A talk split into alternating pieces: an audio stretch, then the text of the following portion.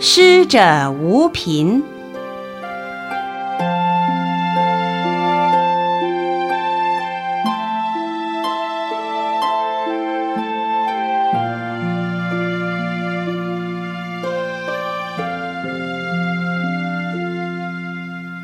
从前有一个农夫每日都要走很远的路去开垦山田。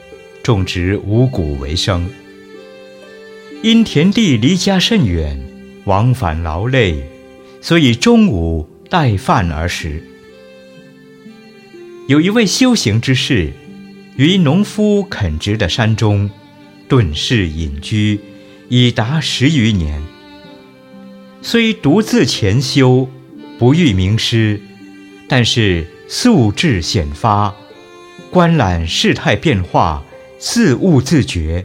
正圆觉果位，清净自守，禅悦为食。但知现世众生多行恶事，福报将尽，为了帮助信师培福，以挽救将来的灾难，每七日下山乞食一次。数年之后，国内饥荒连延，民不聊生，旱田干枯。粮食缺乏，米价昂贵，民生困苦。行者一日下山化缘，手持瓦钵，徐步安详，走到民家向施主乞食，不料竟无一家施供，行者空钵而还。正在回山的路途上，农夫望见行者。手持空钵而回，以为尚未行起，故上前问说：“已过午时，师傅用饭了吗？”行者回答：“无人布施。”农夫听了，不禁感伤，知道行者素来七日下山起化一次，连化七家，不问多寡。下次再画。今天空钵而回，岂不是七日没有饭吃？农夫家贫，无食供养，就将自己午餐仅有的粗杂败饭布施行者。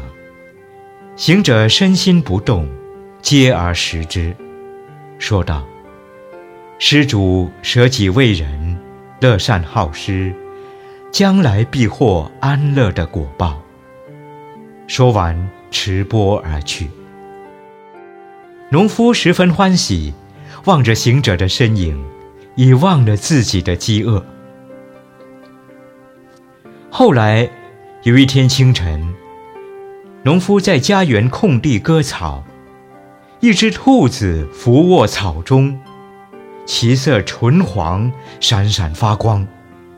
农夫正感惊奇，忽然兔子跳到农夫背上，用手抓住，原来是一只金兔。农夫叫妻子来看，夫妇两人生大欢喜，就卖了金兔，从此家财积聚，代代兴隆，九十一劫，生生世世受福无尽，不受贫穷果报。